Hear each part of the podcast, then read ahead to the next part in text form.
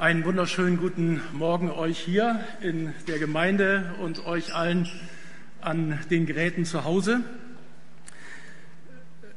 Terror, ihr Urteil.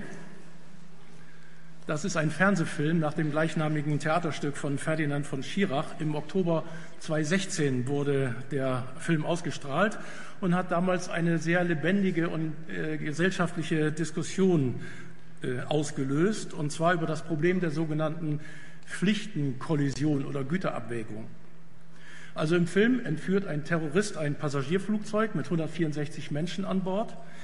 Als, als dann das Flugzeug äh, unumkehrbar auf die mit 70.000 Menschen gefüllte Allianz Arena in München zusteuert, da schießt Kampfpilot Major oder Major Lars Koch das Flugzeug eigenmächtig ab. Er opfert die 164 Menschen im Flugzeug, um die 70.000 im Stadion zu retten. Und anschließend wurden dann die Fernsehzuschauer aufgefordert, quasi als Schöffen bei Gericht über Freispruch oder Verurteilung des Piloten abzustimmen. Wie hättet ihr entschieden? Mit einer Mehrheit von 86,9 Prozent entschieden sich die Zuschauer in Deutschland damals für Freispruch. Die Mehrheit der Strafrechtsexperten übrigens sieht aufgrund einer Pflichtenkollision tatsächlich einen Entschuldigungsgrund. Man geht vom übergesetzlichen entschuldigenden Notstand aus. Vielleicht würde der Pilot sogar vor einem echten Gericht freigesprochen werden. Pflichtenkollision, Normenkollision, ethischer Konflikt, damit beschäftige ich mich schon in, seit einigen Jahren relativ intensiv, natürlich nicht im Zusammenhang mit Terror, sondern eher mit Pflichtenkollisionen so im alltäglichen Geschehen. Man kann auch, wie gesagt, vom ethischen Konflikt oder ethischen Dilemma sprechen. Damit ist verbunden die Frage, was tun wir, wenn es nur zwei Entscheidungen gibt, die wir treffen können und beide sind schlecht.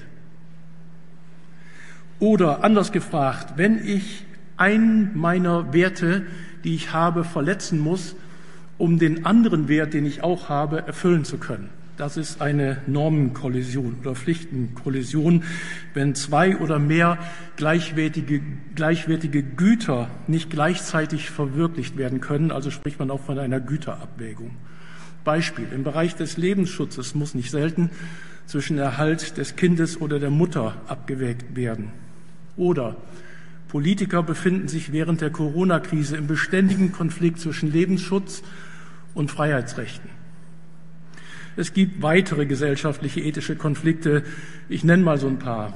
Arbeit kontra Ruhetag, Recht auf freie Meinungsäußerung kontra Menschenwürde, Pressefreiheit kontra Persönlichkeitsrechte.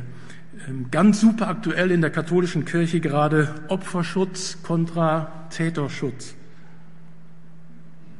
Aber nicht nur im gesellschaftlichen Bereich, auch in der Theologie, also damit im Leben der Gemeinde, im Leben von mir als Christ, findet sich die ethische Problemstellung der Pflichten- und Normenkollisionen. Der ethische Konflikt für Christen entsteht besonders dann, wenn zwei biblische Werte, christlich-biblische Werte, nicht gleichzeitig umgesetzt werden können. Also unweigerlich ein Gebot verletzt wird, wenn ich das andere versuche umzusetzen. Da ist natürlich ganz viel parallel zur normalen säkularen Welt, aber es gibt auch spezielle Konfliktfelder für Christen, zum Beispiel Umgang mit Geld und Besitz für die Familie an mich selber verwenden oder weggeben. Oder beim Thema Ehe zum Beispiel zusammenbleiben um jeden Preis um der Kinder willen. Das ist ja ein großer Wert oder doch nicht. Oder es gibt viele andere Bereiche, wo auch ja die Bibel etwas zu sagt. Und das sind eben Problemfelder speziell für uns Christen. Auch im ganz normalen Alltag stehen wir ständig in ethischen Konflikten. Da sind die Kinder und die Enkelkinder bei Oma und Opa zu Besuch. Ein schönes Abendessen zum Geburtstag steht an. Die Enkel müssen aber ins Bett. Was nun? Da ist ja der ethische Konflikt. Konsequent die Regel durchziehen und dabei das schöne Abendessen crashen oder nicht? Was sind, ist in dieser Situation wichtiger? Was ist der höchste Wert in dieser Situation? Nicht immer ganz leicht zu entscheiden. Ich habe das Beispiel natürlich konstruiert, nebenbei gesagt. Nicht, dass das jetzt jemand falsch hört. Ähnlichkeiten mit heute lebenden Personen sind ausgeschlossen. Also aufgrund der Vielzahl möglicher Pflichten und Konflikte kommt der Theologe Thomas Schirmacher zu folgendem Fazit. Die Pflichtenkollision ist meines Erachtens viel häufiger, als oft angenommen wird. Sie ist ein alltägliches Geschäft, denn jeder Mensch muss Tag für Tag abwägen, welchen Pflichten er in welcher Reihenfolge nachkommt. Also mit dieser Frage will ich mich jetzt etwas mehr auseinandersetzen. Was sagt zum Beispiel die Bibel, also was sagt die Bibel dazu? Welche Hilfen für Entscheidungen heute können wir aus Gottes Wort gewinnen? Als die Corona-Pandemie begann, mussten sich viele Missionswerke, die Mitarbeiter in alle Welt entsenden, ent, mit, genau mit dieser Frage auseinandersetzen. Normen, Pflichten, Kollision, biblische Werte, die gegeneinander stehen. Ich gehöre zum Vorstand der Arbeitsgemeinschaft evangelikaler Missionen und Missionare, Gemeinden, Missionen, Unterstützer fragten uns damals an, ob der Weg des Opfers bis zum Tod für Missionare der grundsätzlich vorgezeichnete Weg ist oder nicht und was das in Zeiten der Corona-Pandemie bedeutet. Zwei biblische Werte standen sich gegenüber. Die Bereitschaft, einerseits sein Leben für Jesus einzusetzen, eben auch in Ländern, die gar keine Gesundheitsvorsorge haben, und die Verantwortung für den Lebensschutz der entsandten Mitarbeiter, den wir empfunden haben als sendende Werke. Beide biblischen Werte konnten wir nicht gleichzeitig erfüllen.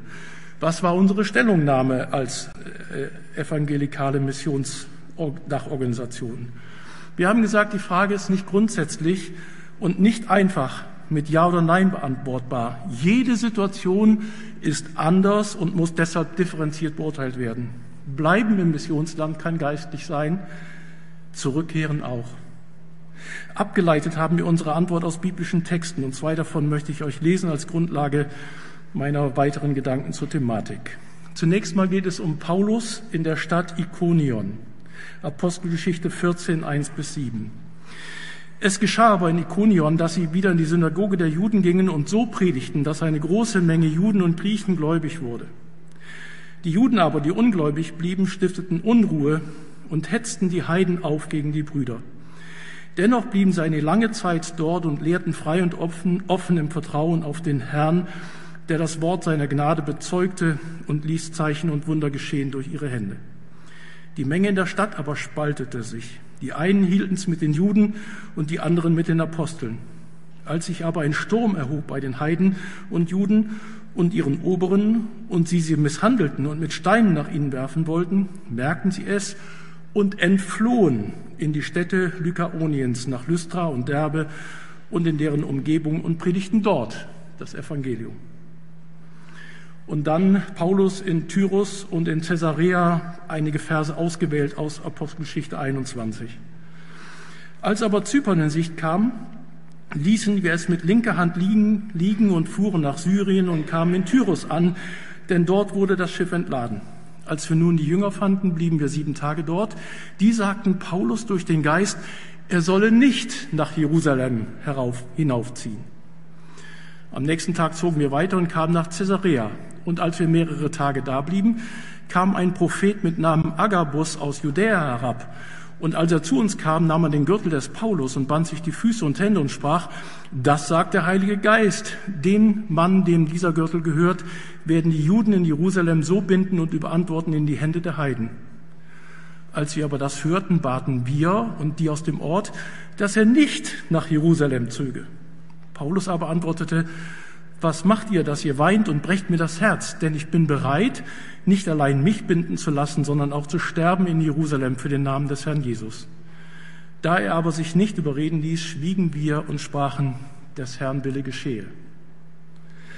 Also was sagen diese beiden Texte speziell zum Thema bleiben oder gehen?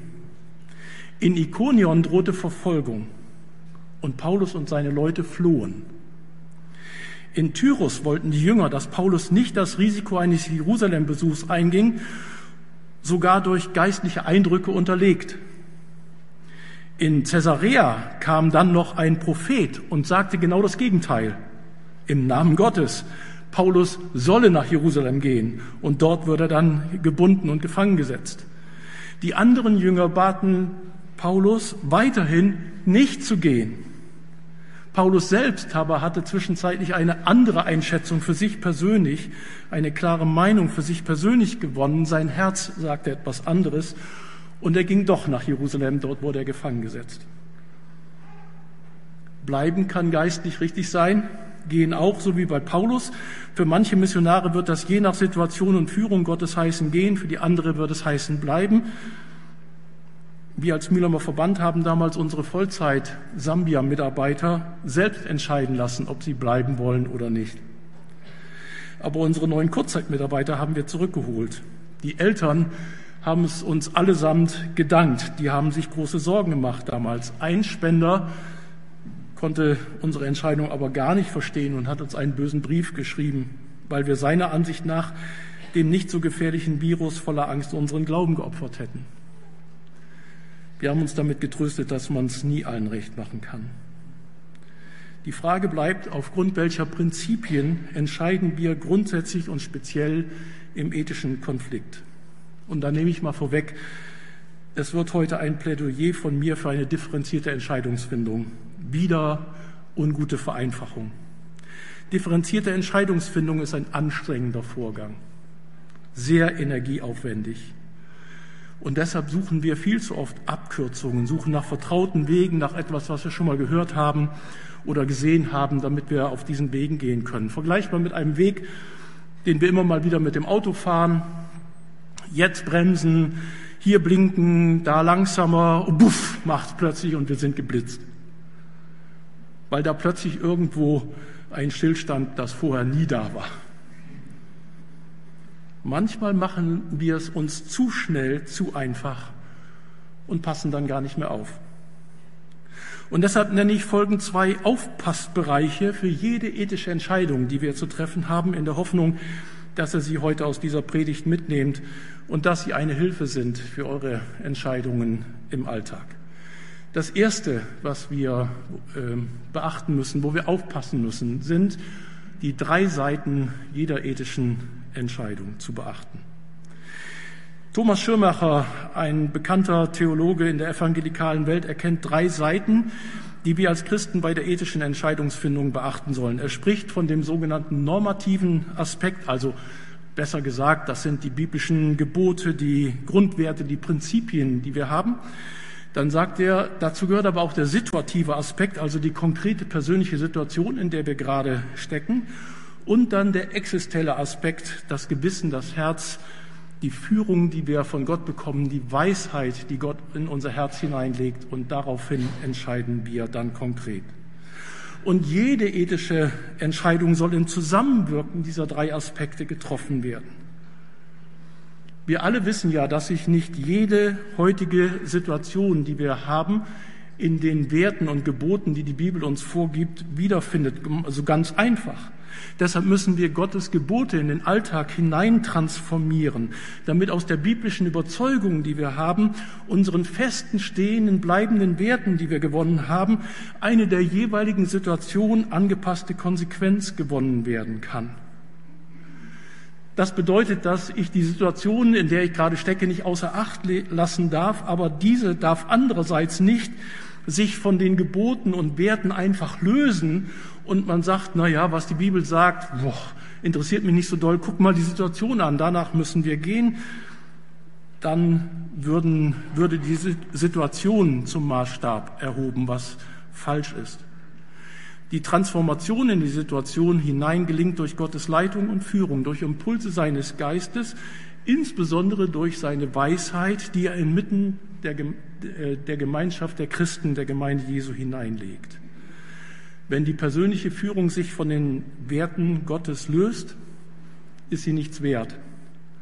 Und wenn sie die jeweilige konkrete Situation aus den Augen verliert, öffnet sich Tür und Tor für Vereinfachung und auch für falsche Einschätzung der richtigen Konsequenzen. Also diese drei Seiten stehen unauflöslich im Zusammenhang miteinander und zueinander.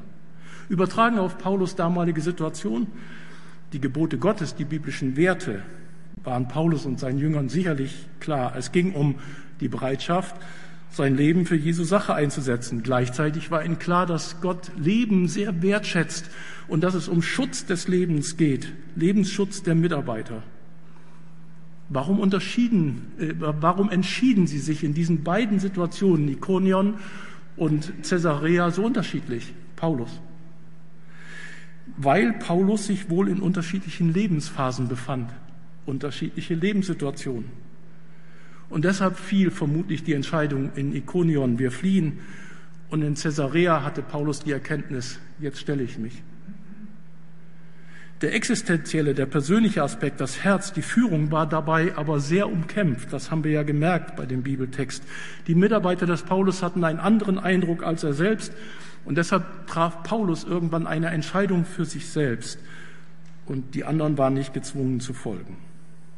Diesen Dreiklang jeder ethischen Entscheidung sollten wir immer beachten, damit wir wirklich weise Entscheidungen treffen, damit die ethische Konsequenz dem Gebot und der Situation angemessen ist. Zur Seite des Gebotes, den biblischen Werten, noch ein kleiner Hinweis. Man darf es sich dabei nicht zu leicht und zu einfach machen und platt sagen, ja klar, wir tun genau das, was die Bibel sagt. Wir nehmen das alles so und wir machen das und ich weiß auch, was die Gebote sind. Die Bibel ist in unterschiedlichen Zeiten, in unterschiedlichen Situationen, politisch, gesellschaftlich, kulturell, von unterschiedlichen Menschen durch die persönliche Leitung, durch den Heiligen Geist geschrieben worden.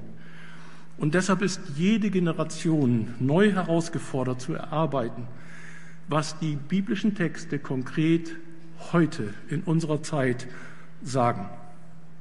Und was ich dabei über die Jahrzehnte gelernt habe, ist herauszufinden, was wirklich Gebote und Werte Gottes sind.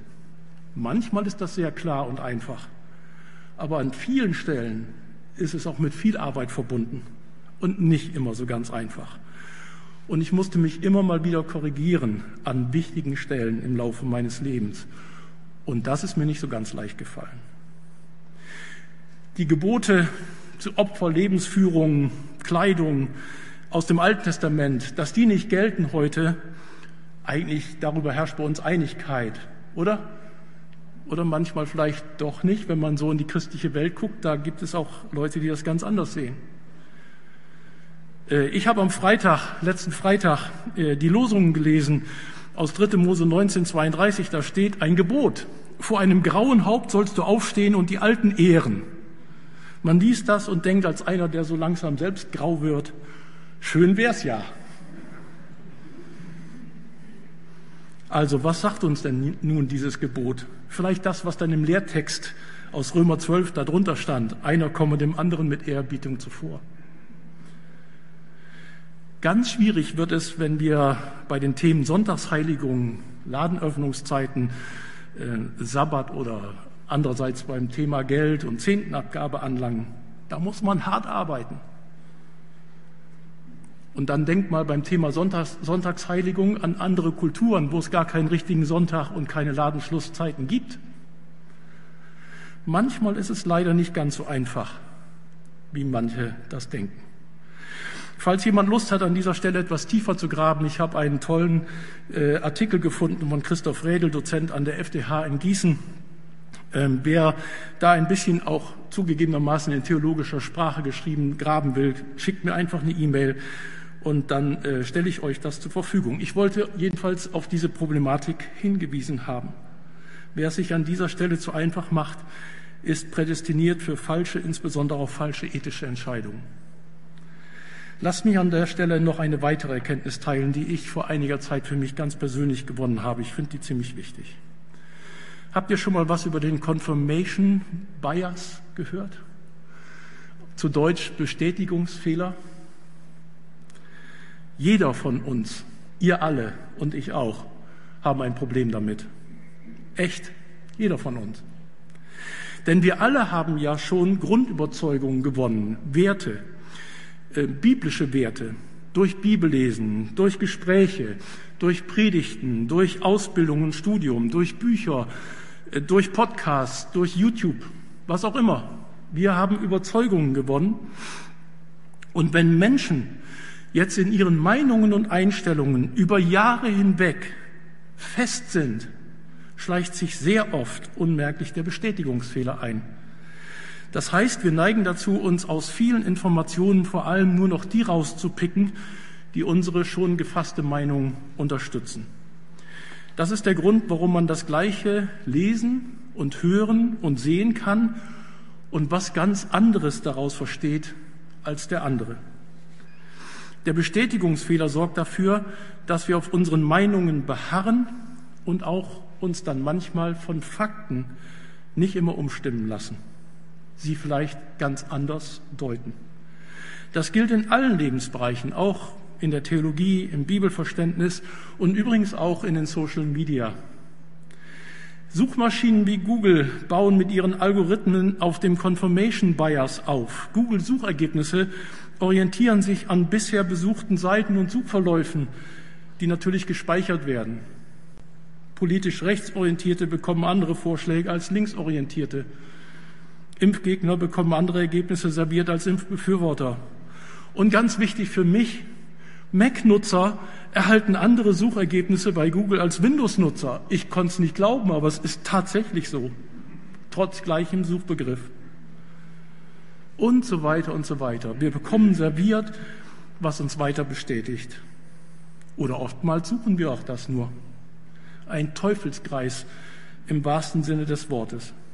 Und das Wichtigste an dieser Stelle ist, wir leiden alle unter dem Confirmation Bias. Keiner ist frei davon. Wir sollten uns das bewusst machen und dann klaren Kopf behalten.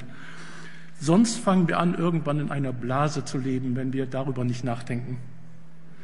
Wie kommen wir raus? Was können wir dem entgegenhalten? Ich meine konsequent nach den drei Seiten jeder Entscheidung suchen und entscheiden. Herausarbeiten, was die biblischen Werte sind, uns dabei immer wieder hinterfragen, die unterschiedlichen Situationen beachten und respektieren und dann versuchen, differenziert und aufgrund der Weisheit Gottes zu entscheiden. Die Weisheit Gottes sollte, wenn man so will, das letzte Wort haben und nicht irgendein Algorithmus. Und ab und zu führt uns das vielleicht auch dazu, aufgrund neuer Erkenntnisse oder aufgrund der Transformation in die konkrete persönliche Situation hinein andere Entscheidungen zu treffen als früher. Also der erste Aufpassbereich hieß, die drei Seiten jeder ethischen Entscheidung beachten. Der zweite Aufpassbereich heißt, im ethischen Konflikt den höchsten Wert herausarbeiten. Da komme ich zum Ausgangspunkt zurück, zum ethischen Konflikt. Der entsteht, wenn zwei oder mehr christlich-biblische Werte nicht gleichzeitig umgesetzt werden können, also unweigerlich ein Gebot Gottes verletzt wird. Kommt gar nicht so selten vor. Aber zunächst muss der Konflikt auch wirklich klar sein. Geht es tatsächlich um einen Konflikt zwischen biblischen Werten? Manchmal verwechselt man nämlich viel zu schnell biblische Werte, Gottes Gebote mit Tradition, mit Geschichte und Prägung, die ich selber mitbringe, oder Kultur, vielleicht sogar manchmal mit den eigenen Wünschen und Vorlieben. Deshalb muss man an diesem Punkt wirklich Denkarbeit leisten und sich selbst hinterfragen. Wenn aber klar ist, dass biblische Werte betroffen sind, was dann? Wie gehen wir dann weiter? Ich habe eine Doktorarbeit gefunden von Martin Fiselka, die finde ich sehr hilfreich. Er hat die ganze Apostelgeschichte auf ethische Konflikte untersucht und hat sage und schreibe 23 gefunden. Ganz oft finden wir in der Apostelgeschichte den ethischen Konflikt zwischen Lebensschutz und Evangelisation oder Martyrium. So wie im Ausgangstext heute aber auch Gottes Gehorsam kontra Obrigkeitsgehorsam, Schutz des Lebens kontra selbstbestimmten Selbstmord. Und da merkt man schon, da ist die Frage, was ist das höchste Gebot, meine Freiheitsrechte oder der Lebensschutz? Ihr könnt selber drüber nachdenken. Bei Hunger wird der Lebensschutz übrigens höher bewertet als das Sabbatgebot. Wieselka stellt dann fest, dass die Lösung im ethischen Konflikt fast immer die ist, dass man ein höheres Gebot in der konkreten Situation festmacht und dem folgt. Das ist übrigens ein Streitpunkt in der ganzen evangelischen Ethik. Der, da kann man Bücher lesen, das ist echt ein schwieriges Thema, wie man mit dem ethischen Dilemma umgeht. Es gibt ganz viele theologische Positionen dazu. Aber fast alle gehen davon aus, dass dem jeweils höheren Wert bzw. Gebot im ethischen Konflikt vorangegeben werden muss. Und das muss ich herausfinden. Schon mal ein guter Lösungsansatz, meine ich. Aber wie finde ich nun den höchsten Wert? Ich will das Ganze mal, und da begebe ich mich jetzt aufs Glatteis, das weiß ich, aber ich will das Ganze mal im, am aktuellen ethischen Konflikt, der gerade durch unser Land fegt, festmachen. Es geht um Lebensschutz und Persönlichkeitsrechte, körperliche Unversehrtheit. Christen sehen hier und da auch die Religionsfreiheit betroffen, was ich selber nicht teilen kann.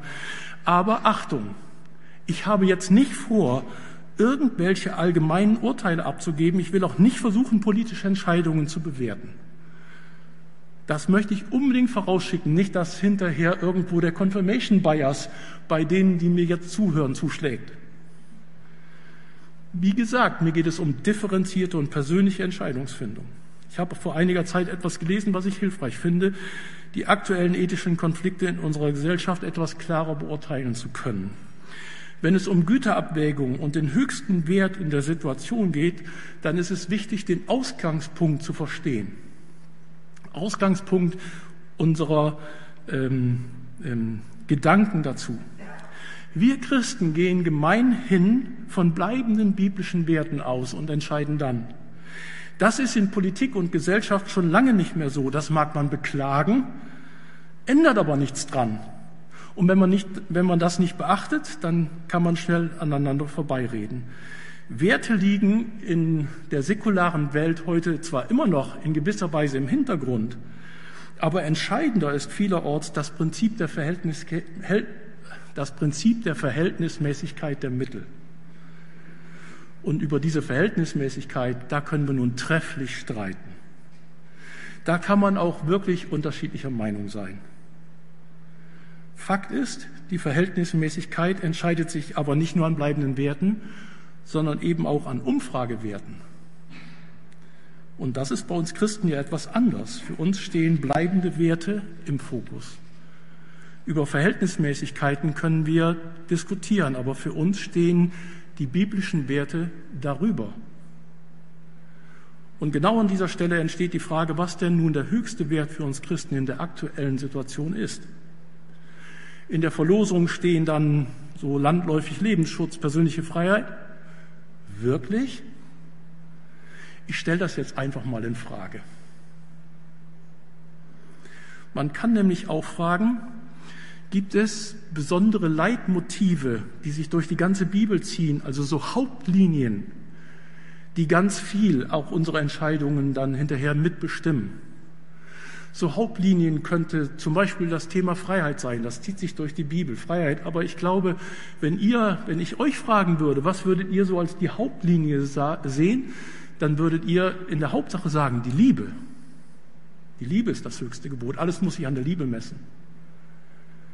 Manche sagen, nee, ich glaube, das Thema Gerechtigkeit zieht sich durch die ganze Bibel durch. Es gibt noch so ein paar andere Wörter und man kann das ja wahrscheinlich gar nicht so sagen. Was ist die Hauptlinie? Und ich denke, die Hauptlinie ist die, die gerade in unserer Situation so wichtig ist. Und da ging mir eine andere Hauptlinie der Bibel durch den Kopf oder geht mir durch den Kopf in der aktuellen Lage. Wenn ich mir die anschaue, wenn ich die Risse in unserer Gesellschaft wahrnehme, wenn ich sehe, wie Risse an Arbeitsplätzen entstehen, wenn ich sehe, wie Risse in Familien aufbrechen und dann obendrein auch noch Risse in Gemeinden entstehen, dann stelle ich mir die Frage ganz einfach, ob in unserer aktuellen Situation der höchste Wert nicht Friede ist. Friede ist ein ganz großes Thema in der Bibel, kommt mehr als 230 Mal vor, auch so ein Grundmotiv, das sich durchzieht, ein Leitgedanke. Und ich lese mal ein paar Verse für uns. Römer 5, Vers 1. Nachdem wir durch den Glauben von unserer Schuld freigesprochen sind, haben wir Frieden mit Gott durch unseren Herrn Jesus Christus. Philippa 4, Vers 7. Der Friede Gottes, der höher ist als alle Vernunft, wird eure Herzen und Sinne in Christus Jesus bewahren. Kolosser 3, 15. Der Friede Gottes regiere in euren Herzen. Zudem seid ihr, ja, seid ihr ja auch berufen in einem Leib und seid dankbar und Matthäus 5, Vers 9. Selig sind die Friedenstiften, denn Gott wird sie seine Kinder nennen. Und ich frage mich, ob das nicht vielleicht die Antwort für uns sein könnte in dieser Zeit, für uns, die wir Frieden mit Gott haben. Frieden stiften, Risse kitten statt aufwerfen. Trotz unterschiedlicher Auffassungen zur Verhältnismäßigkeit der Mittel Aber ich glaube, wenn der Friede der höchste Wert wird und ist, würde das viel verändern. Und das Abendmahl, das wir gleich miteinander hier feiern werden, stellt uns genau das vor Augen. Das Kreuz symbolisiert den Frieden, den Gott mit uns gemacht hat und den Frieden, den er untereinander gemacht hat. Das bedeutet, so zu leben, wie Christus uns das vorgelebt hat. Ich nenne mal ein paar Konkretionen. Sich selbst zurücknehmen, zum Beispiel auch in den Social Media. Die andere Wange hinhalten. Sich auch Unrecht tun lassen, wenn es dem Frieden dient. Maß und Ziel wahren und mit Weisheit entscheiden. Eine Gemeinde in Süddeutschland hat das verstanden. In Baden-Württemberg, habt manche vielleicht gerade mitbekommen, poppt unter den Gemeinden gerade was hoch, weil nämlich äh, man 3G für Gottesdienst eingeführt hat. Und es gibt ein Wirrwarr der Meinungen, der gerade, die gerade hochkommen. Eine Gemeinde in Süddeutschland hat das verstanden und setzt klar den höchsten Wert in dieser Situation und sagt, wir feiern jetzt 14 Tage lang jeden Tag das Abendmahl. Warum? Das Abendmahl setzt den Frieden Gottes ins Zentrum, der Einheit stärkt und Spaltung widersteht, an dem sich auch unser Reden und Verhalten messen lässt. Und in dem Sinne, lasst auch uns heute den Frieden Christi feiern im Abendmahl gleich. Den Frieden für dich und mich persönlich, für uns untereinander. Und dann gehen wir mit diesem Abendmahl und mit dem Frieden Gottes im Herzen geprägt nach Hause und oder in den Alltag hinein. Das wünsche ich euch. Und jetzt habt ihr ein paar Augenblicke Zeit, um da nochmal drüber nachzudenken. Was ist mein höchster Wert in diesen Zeiten? Und dann übernimmt Tobias. Amen.